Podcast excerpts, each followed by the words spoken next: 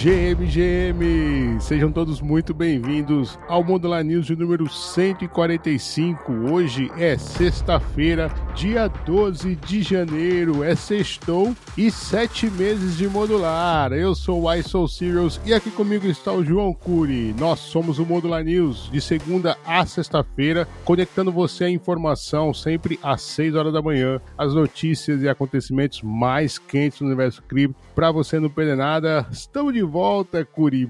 Primeiro sextou do ano. Diz-me tu como é que foi esse primeiro dia pós aprovação do ETF. Fala comigo! Fala, uai. Fala, galera. Olha, uai. Primeiro sextou do ano e um sextou bem animado, viu, cara? A gente vê o Bitcoin meio que estável nas últimas 24 horas, ainda na casa ali das 46.500 dólares, mas também, uai, não dá para reclamar não, viu, velho? Agora, o destaque dessa semana é com certeza o Ether, que nas últimas 24 horas sobe aí 2%, hoje ali na casa então dos 2.650 dólares. A galera tá agora na expectativa, uai. Além disso, depois da aprovação desse ETF, é claro, o índice de medo e ganância subiu ainda mais. Atualmente encontramos então ele na casa dos 74. O pessoal tá ganancioso, hein, Uai? tá ganancioso e não é para menos, né, Curi? Com essa enxurrada. Aliás, nós vamos falar daqui a pouquinho aí as repercussões do primeiro dia, mas antes, sexta-feira, o tradicional giro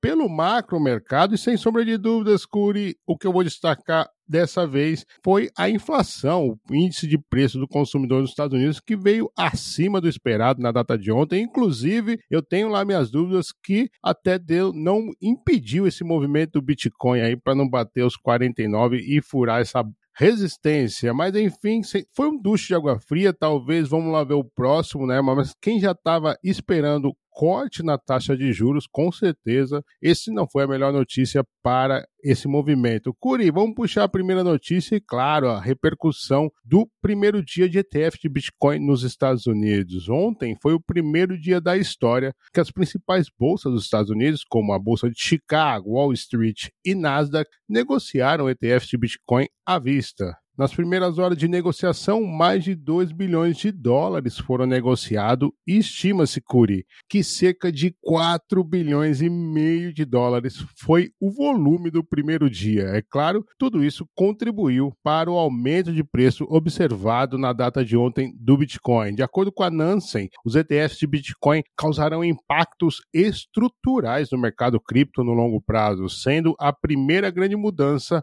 a queda na volatilidade dos preços preços do Bitcoin.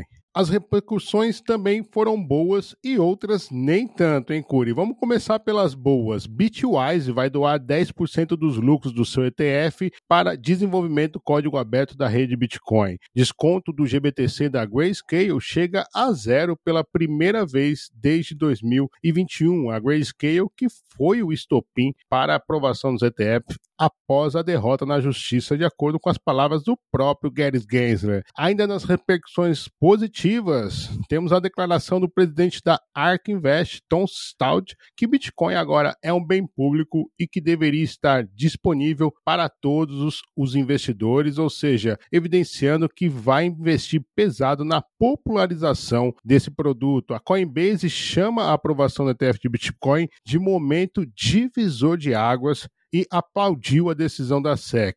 Já do outro lado, algumas plataformas de investimento dos Estados Unidos, como a Vanguard e a Merrill Lynch, de propriedade do Bank of America, simplesmente ignorar a negociação desses ETFs em suas plataformas sob a alegação, Curi, de que não compactuam com essa filosofia de investimento. Evidentemente, milhares de investidores insatisfeitos migraram seus fundos para quem permitia a negociação. Curi, este evento de aprovação de ETFs é o momento do famoso venda a notícia ou vem aí a adoção cripto mesmo? Olha lá, é difícil falar nesse momento, mas eu tô tendendo para falar que a adoção cripto está chegando. Como você mesmo trouxe aí, vimos quase 4, mais de 4 bilhões de dólares sendo negociado de volume só no primeiro dia. Claro que o primeiro dia é considerado um dia importante, mas é só a pontinha do iceberg do que a gente vai ver aí nos próximos tempos.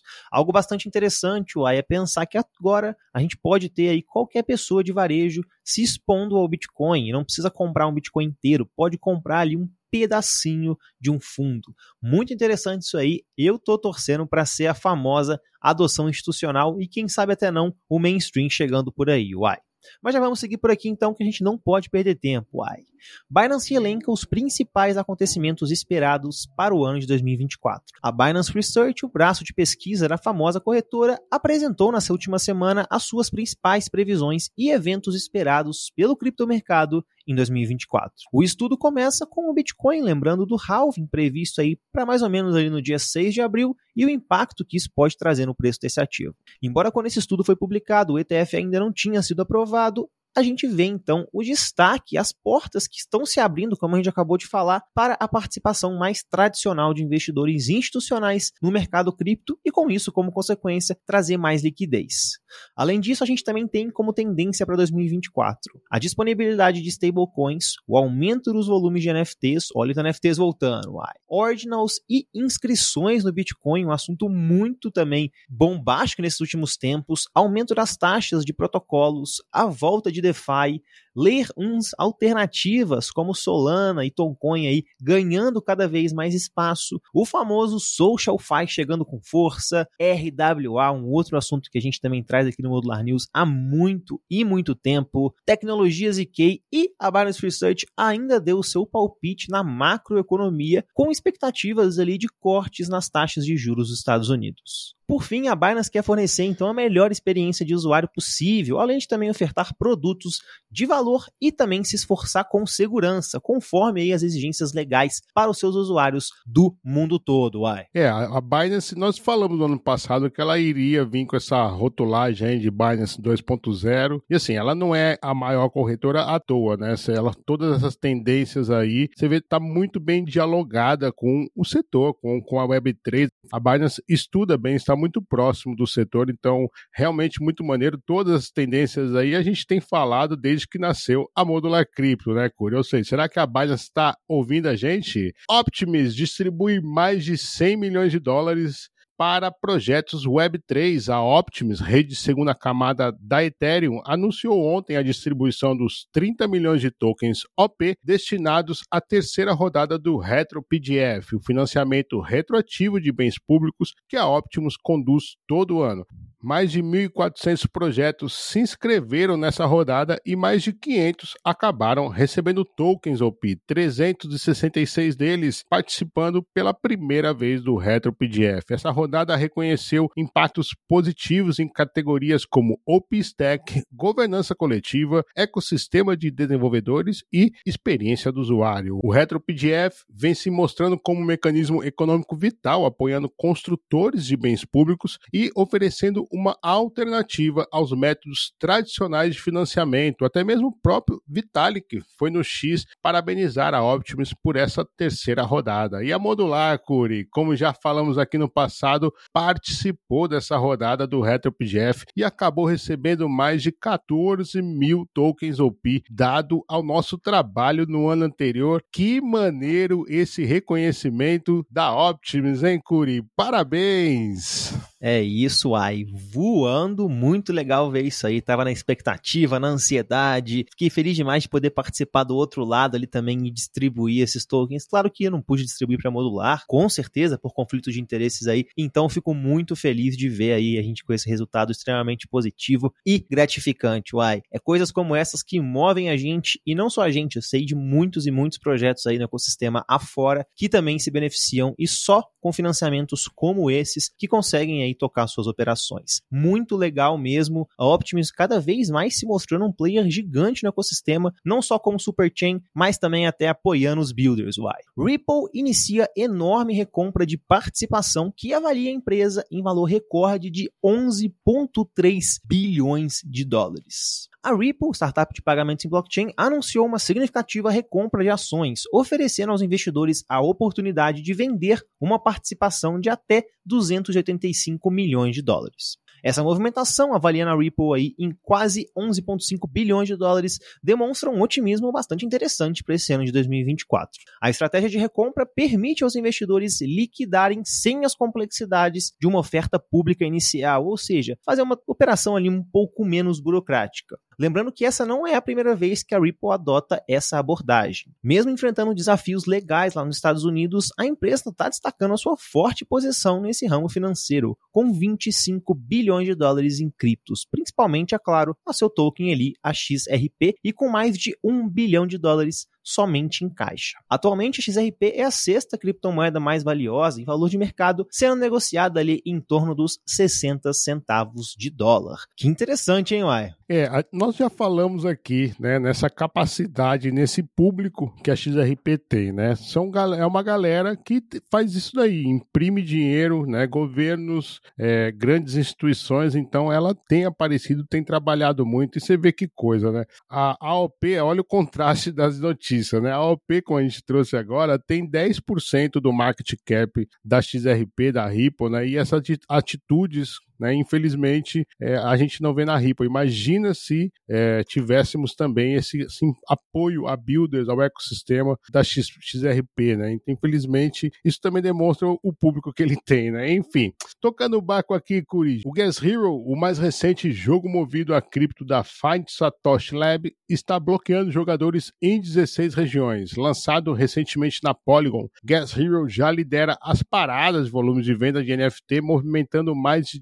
19 milhões de dólares nos Heroes comuns. Contudo, jogadores dos Estados Unidos e de outras 15 regiões do mundo estão excluídos devido a preocupações regulatórias e possivelmente legais relacionadas a sanções. As restrições incluem China, Irã, Coreia do Norte e Índia. Embora o jogo veja uma atividade crescente de NFT, a sua indisponibilidade em mercados como Estados Unidos e China chama a atenção para complicações regulatórias que permeiam o espaço cripto. É difícil nessas horas, né, Curi? Como é que você vai investir se um dos maiores mercados ou os maiores mercados como China, Índia, Estados Unidos está bloqueando isso, né? Muito complicado mesmo, hein, Uai? Muito complicado. Ainda mais lembrando que o mercado de games é um mercado aí bilionário, né, cara? Um mercado muito relevante. E situações como essas aí acabam, infelizmente, sendo algo que acontece. Agora, vou ser sincero, ai, ser proibido nesses três, Estados Unidos, China e Índia, não sei não, estranho, hein, cara? Três locais diferentes aí. Estados Unidos dava até para entender, né, cara? A gente sabe que a situação regulatória lá não tá nada fácil, mas olha, a Índia me surpreendeu. Lembrando que a própria Polygon, como você mesmo trouxe aí anteriormente, surgiu lá na Índia, então vamos ver qual vai ser esse desfecho aí. Mas bem chato uma situação como essa, uai. Vamos puxar aqui então o nosso bate-bola. Robinhood planeja listar ETFs de Bitcoin o mais rápido possível. O Vlad Tenev CEO do aplicativo de investimento lá nos Estados Unidos, Robinhood, disse que a empresa começará a oferecer fundos negociados em bolsa de Bitcoin à vista o mais rápido possível. Tem gente correndo atrás já, hein, Uai? E tem gente que tá jogando no ventilador. Olha essa, Curi. A Better Markets, uma organização econômica sem fins lucrativos, disse que a aprovação da SEC não mudou nada a natureza desse produto financeiro sem valor. O Bitcoin e as criptomoedas ainda não têm uso legítimo, continuam a ser um produto preferido de especuladores, apostadores, predadores e criminosos e continuam a ser fossas de fraude, manipulação e criminalidade. Muito amigável às palavras da colega Better Markets, hein?